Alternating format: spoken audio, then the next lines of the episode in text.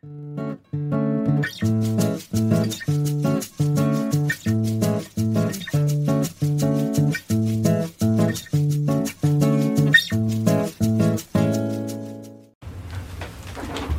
pessoal! É, então, a gente está começando aqui mais um episódio do nosso podcast Chá das Quatro. É, aqui é a Bárbara. É, e hoje o tema que eu separei para a gente conversar é sobre aceitação. Então, vamos lá!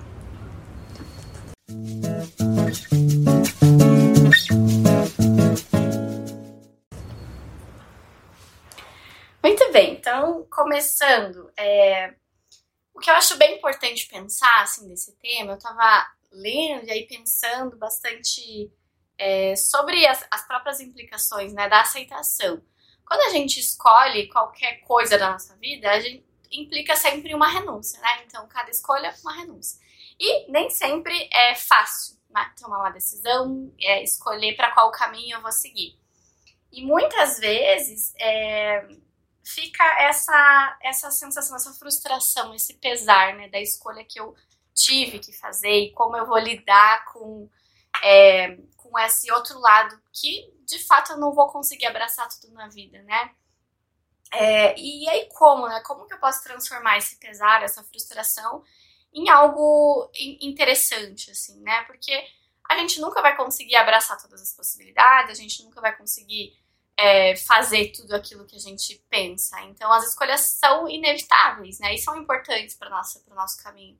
E, e aí, enfim, né? Como trazer esse pesar, essa transformação e transformar isso em consciência, né? Acho que essa é a principal questão, assim, que eu queria levantar e pensar junto com vocês hoje.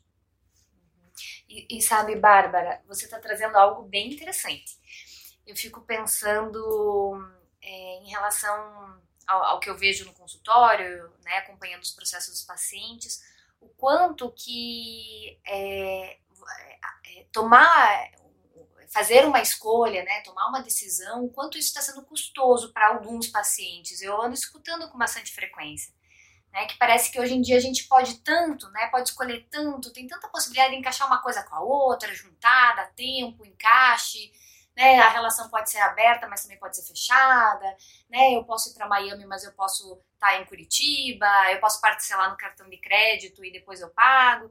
Que às vezes assim eu vejo que também tem tem esse, um pesar nesse sentido. O que, que realmente faz sentido para mim? Será que eu tô podendo escolher tudo isso assim?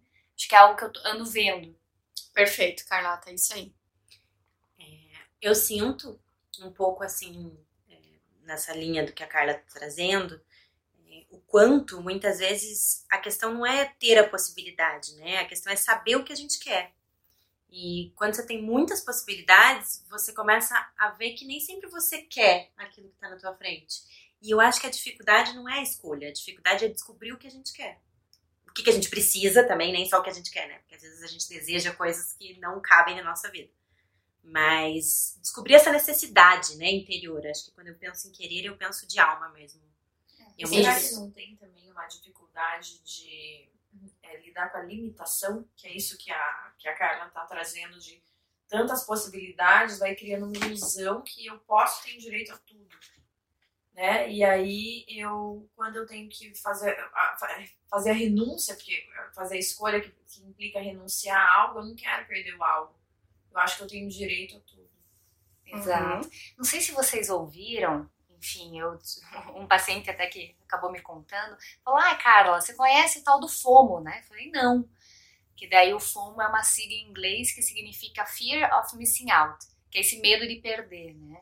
E que é algo que, que as pessoas andam falando, né? Em relação, ah, o, o FOMO do crush, o FOMO das redes sociais, né? O que, que eu tô perdendo, né? Eu tô me sentindo perdendo a hora inteira, né? Medo de perder eu tô numa festa, mas eu tenho medo de estar tá perdendo aquele evento de família, ou aquela outra festa, ou eu tô nesse, nessa relação e tenho medo de perder outra relação, ou tô nesse emprego, tenho medo de perder o emprego, tô nessa viagem, tenho medo de perder outra viagem, ou de estar tá em casa descansando, sei lá o quê. É, é engraçado que já tem uma sigla em inglês para falar sobre isso, né? Talvez seja algo que, que esteja aparecendo mesmo, é, é um medo, esse medo anda aparecendo mesmo com grande frequência. É, esse essa nossa maneira de lidar com aquilo que incomoda, eu acho que no primeiro momento é sempre dar nome para isso, né? A gente precisa caracterizar e dar um nome para essa angústia. É mais fácil para a gente se relacionar quando isso já tem um nome, né? Então é normal que a gente classifique antes de entender o que significa. Mas olhando um pouquinho para dentro, né, eu acho que eu tenho escutado muito também no consultório esse sentimento de eu estou perdendo tempo. Eu, sinto, eu sinto que eu não estou vivendo o que poderia, ou que eu perdi muito tempo na minha vida. Todas as possibilidades, às vezes, né?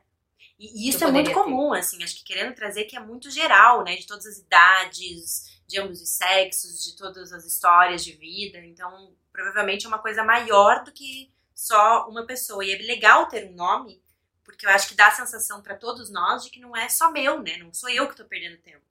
Né? Não sou eu que estou perdendo vida. A gente vive num momento onde a gente sente muito isso. Uhum. Isso é, é para além né, da minha experiência, é humano, né? Essa sensação de estar tá perdendo, de quando eu escolho, eu renuncio algo. É, e exatamente, assim, é, é importante pensar o que, que é significativo, o que, que é verdadeiro e autêntico para mim, o que, que me cabe. É, e entender que a gente sempre vai perder alguma coisa né? Então, é, é, essa aceitação, assim, né? Acho que eu fui lendo e fui pensando muito o quanto, é, enfim, a, a, gente, a nossa experiência é muito limitada, né? Então, eu sou mulher, eu nunca vou saber o que é ser homem, né? Se eu tenho irmãos, eu nunca vou saber o que é ser filho único, né? Então, acho que de entender que é, o que a gente vive é só nosso, é nossa experiência, com os nossos valores, com os nossos potenciais, é, e tem um limite, né? Acho que a Nina trouxe essa, essa coisa muito fervorosa, assim, né? Que muitas vezes de, de achar, de ter essa ilusão, essa expectativa, essa projeção é, de que é muito heróico, de que vai ser muito grandioso, de que eu posso abraçar tudo, mas calma lá, né? Vamos por partes, vamos escolher uma coisa de cada vez. É, precisa começar de algum lugar, né? A gente precisa escolher. É, e nem sempre é fácil mesmo. Né? quando a gente fala de escolha, de aceitação, eu me lembrei do livro é, do Fruto do Carvalho, né, do Hillman. E ele é um livro que eu uso muito como base no processo de orientação é, profissional, que tem muito a ver com escolha. E esse livro me trouxe sempre a reflexão de que existe algo em nós que é uma sementinha que a gente vai regando e ela vai crescendo dentro da gente. E as nossas escolhas, elas sempre vão estar conectadas com essa sementinha. Então, enfim, usando essa metáfora, né, não adianta eu querer ser um limoeiro se a uhum. minha sementinha é de carvalho. Né? As experiências que eu vou viver vão determinar que eu seja um carvalho. Né? E a minha psique, a minha essência. Né? Então, é, é, difícil a gente aceitar que na nossa vida a gente só pode ser carvalho. A gente não pode ser uhum. qualquer tipo de, de planta. E eu acho que essas escolhas né, me remetem também à temática que tem nesse livro dos gêmeos né? Que ele, o Hillman ele traz que existe essa sementinha porque mesmo gêmeos nascendo idênticos, nascendo na mesma situação, na mesma família, criados no mesmo momento, eles têm uma essência diferente. Então existe essa sementinha dentro de nós e que aceitar a sementinha é aceitar as nossas limitações. Mas a gente sempre pensa que a limitação está fora. Uhum. Verdade. E às vezes, assim, como é difícil aceitar, né? Que eu não, sei lá, talvez assim, eu não não possa ser, porque realmente não faz parte do meu processo de individuação, eu não possa ser aquilo que eu gostaria de ser. Que difícil, uhum. né? Esse livro do Hillman é muito bonito. Eu até estava pensando, ele fala tanto do, do fruto do carvalho, o nome do livro é O Código do Ser. É um livro muito bacana, muito bonito mesmo. Incrível, é. E acho que linkando, né, com o que a Rafa e a Carla trouxeram agora, é, pensei muito também, Rafa, enquanto lia, no processo de orientação, né? Muitas vezes no processo, a parte mais difícil é o final, quando a gente tem que escolher. Né? Então, tá, eu quero tanto é, uma opção, né, quanto outra, então é, eu penso tanto em psicologia quanto em direito. O que, que eu vou escolher? Porque, claro, para algumas pessoas funciona, sei lá, fazer duas graduações ao mesmo tempo, mas para outras não, né? Para outras eu, eu vou precisar escolher, e até a carreira, né? Eu preciso é, entender para qual caminho eu vou seguir. É, e, e, muitas vezes, né, esse, essa aceitação de, ok, então eu vou, pelo menos nesse momento, né, optar por, essa, por esse caminho, por essa opção, né, é, é um desafio para muita gente. Eu acho que eu aprendi muito sobre esse tema da aceitação, é, fazendo orientação profissional, porque você começa a ver que a limitação de cada um não é a limitação social, a limitação construída, né? É, você vê no processo, muitas vezes, a pessoa dizer para você: não, isso não é para mim. E, e, às vezes você até tenta questionar no sentido de o que, que tem nisso que não é para você, mas é uma verdade interior, a pessoa sabe que aquilo não é para ela, mesmo que todas as condições exteriores digam que ela poderia fazer aquilo. Então, esse, tipo de renúncia, mesmo você tendo potencial, mesmo você se encaixando naquilo, de você poder dizer em voz alta que não é aquilo que você quer, eu acho que é extremamente difícil. Nossa. Você sabe que eu sempre lembro de uma conversa que a gente teve, e eu acho que ou você, Rafa, ou, ou a Bárbara mesmo, é, trouxeram sobre, sobre esse momento do processo onde a pessoa se depara que ela tem habilidade para tal coisa, mas que ela, assim, que ela não vai fazer determinado curso porque ela tem essa habilidade, né? Que, enfim, que o processo dela caminha para um outro lugar. E isso me marcou bastante. Eu sempre falo, enfim, para outras pessoas, né? Não, não é só ter habilidade, né? Mas aquilo realmente fazer sentido. Isso, exato.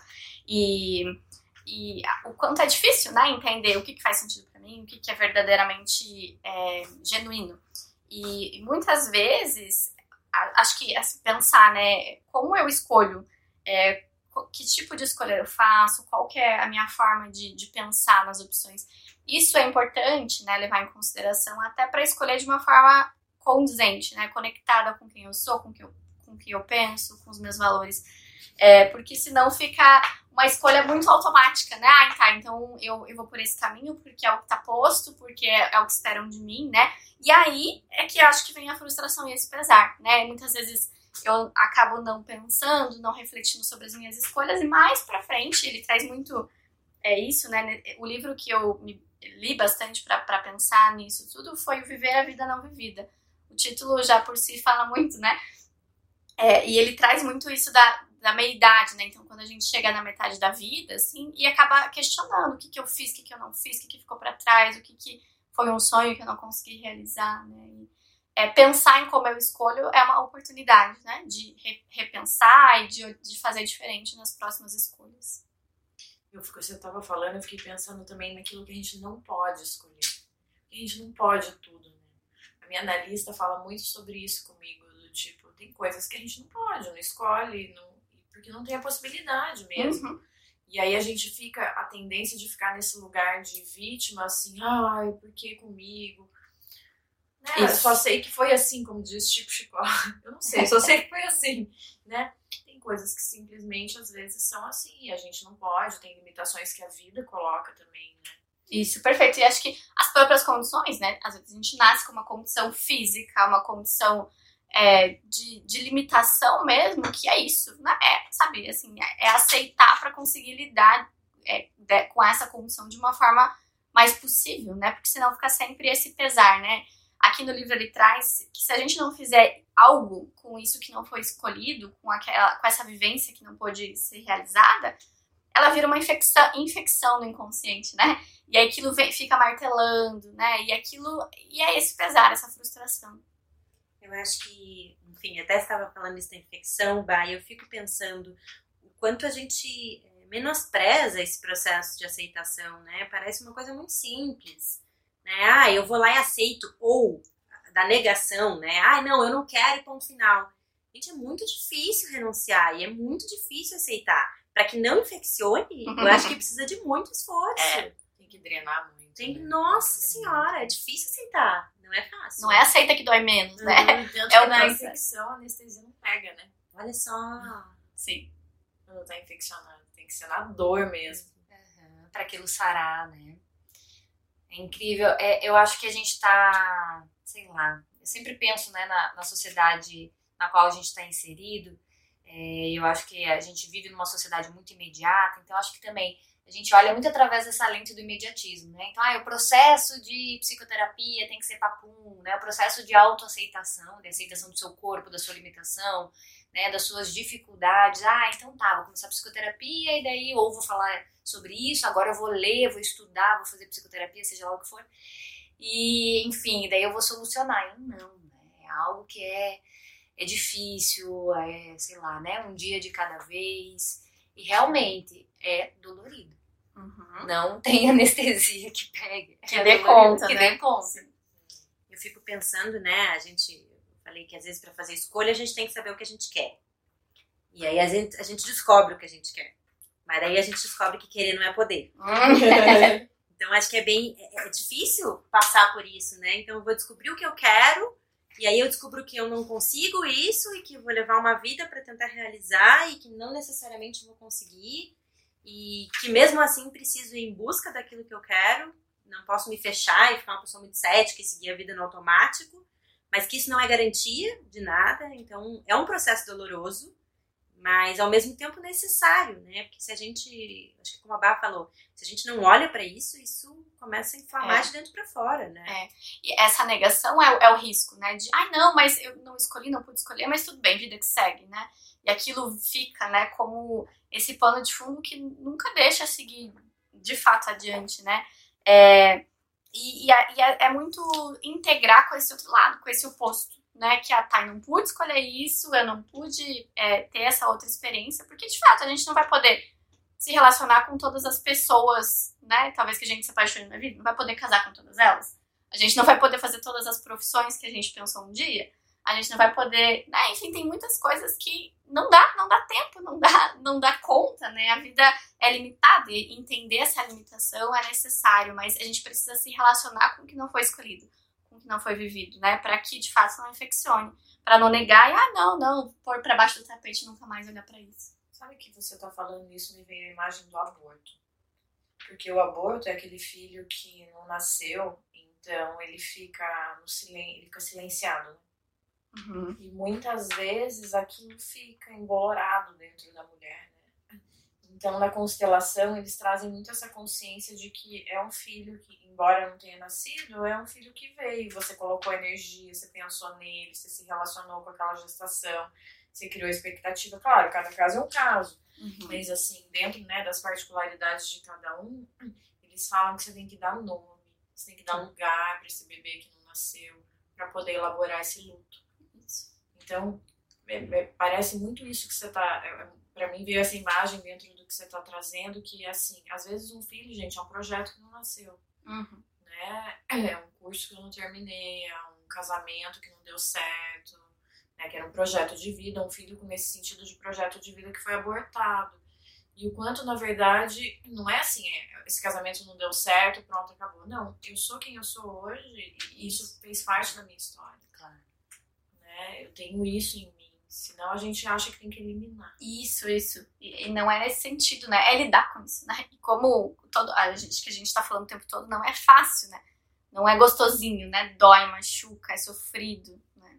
Acho que como terapeutas a gente sofre junto, né? A gente vê junto com o paciente, muitas vezes vê a dor daquela pessoa em, em aceitar e ela fica brava, né, com a gente por a gente dizer que essa é a vida muitas vezes, né? Então, como terapeuta, a gente está habituado a ver essa dor da aceitação. Né? É muito difícil. Eu até estava, enfim, pensando aqui que a gente tem tantas fantasias, né? Enfim, a gente cria tantas fantasias, eh, expectativas, ideias, e que isso é natural, e que bom que elas existem. E é tão difícil a gente também elaborar o luto das fantasias que não puderam ser realizadas, né? Um pouco quando fala do aborto, né? Dos pacientes também que trazem, né? Pô, tinha expectativa que acontecesse determinada coisa, né? Fantasiava que fosse de determinado modo e aí não foi. E como é difícil, né? E às vezes a gente fica com aquela fantasia interna. É, pensando, né? Ah, mas poderia ser, e daí tem a dificuldade de largar de fazer, de, assim, de enterrar, de fazer o uhum. luto daquilo que não pode ser. Uhum. A Bá trouxe essa coisa da meia-idade, né? E essa é uma, uma reflexão, uma preocupação, né? Que a gente vê muito à nossa volta das pessoas que têm um plano muito fechado. Né? Elas têm uma ideia muito pronta e elas seguem.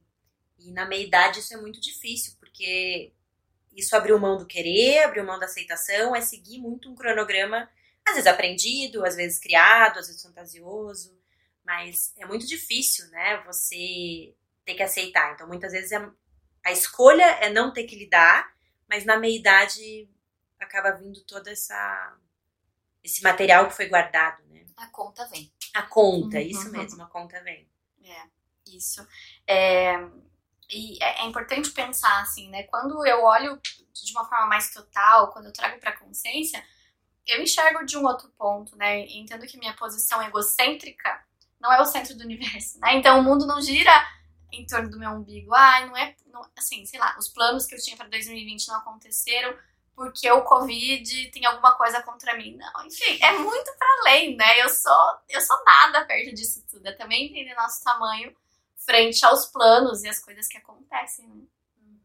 E, e também tem, ou talvez possa surgir também uma certa culpa, porque eu não sou bom o suficiente, né? Porque teria X, Y, Z caminhos e daí eu poderia, e eu fico me sentindo que também é uma posição egocêntrica, né? Isso, isso. Que acho que até em algum podcast ou em alguma aula a gente falou sobre isso, né? Da, da culpa, né? Como a, enfim, a culpa é, pode ter um quê de egocentrismo, de inflação, né? É, eu acho interessante até isso do, do nome, né? A gente fala inflação para quando tem a, esse sentimento de que eu posso alguma coisa, que vou dar conta e nem sempre dá. E aí a Bá tá falando de uma inflamação, né? Eu acho que é muito próximo a terminologia. Então, acho que quando a gente está inflamado, a gente está de, um certo, de uma certa forma inflado, né? A gente acha que a gente pode mais do que a gente pode. Exato, exato, perfeito. De entender, né, assim, o que, que, que é possível. E acho que já encaminhando, assim, pro, pro fim, eu queria ler uma, uma, uma frase, uma citaçãozinha desse livro que acho que é, traduz muito o que a gente está conversando e até para a gente pensar, né, refletir. É, então, é, o autor diz, né, quando paramos de lutar contra a nossa situação, ainda nos encontramos na situação, porém não precisamos mais nos esforçar para lidar com ela. Em geral, conseguimos aguentar. Isso significa parar de se machucar nas grades da prisão da realidade, parar de reclamar sobre o que se é, né? Então, não é fácil, não é, assim, tranquilo de, de é, fazer esse processo, mas é encarar a realidade, né? É isso, é isso que tá posto, as coisas são desse jeito, né? Então, quando a gente para de querer lutar contra isso, mas não era para ser assim, mas não é assim que eu queria que fosse, enfim, é isso, é isso que tem, né? E, e não é também por outro lado, né, assim, essa, a, a, o complexo, a síndrome da Gabriela, né, eu nasci assim, eu cresci assim, você sempre assim. Não é isso que a gente está propondo, né? Essa reflexão é justamente para pensar, tá? Quando eu aceito que minha situação é desse jeito, aí sim eu posso começar a pensar em o que fazer, como fazer, quais ferramentas eu tenho para lidar com isso de uma forma diferente, né? Dentro se for possível. É, é, dentro disso que, que se é. Muito bom. É isso. Muito é obrigada isso. pela participação. Espero que vocês acompanhem aí, gostem do que a gente trouxe. E qualquer coisa nos escrevam, estaremos à disposição. Um beijo, pessoal. Um beijo. Beijo. Tchau.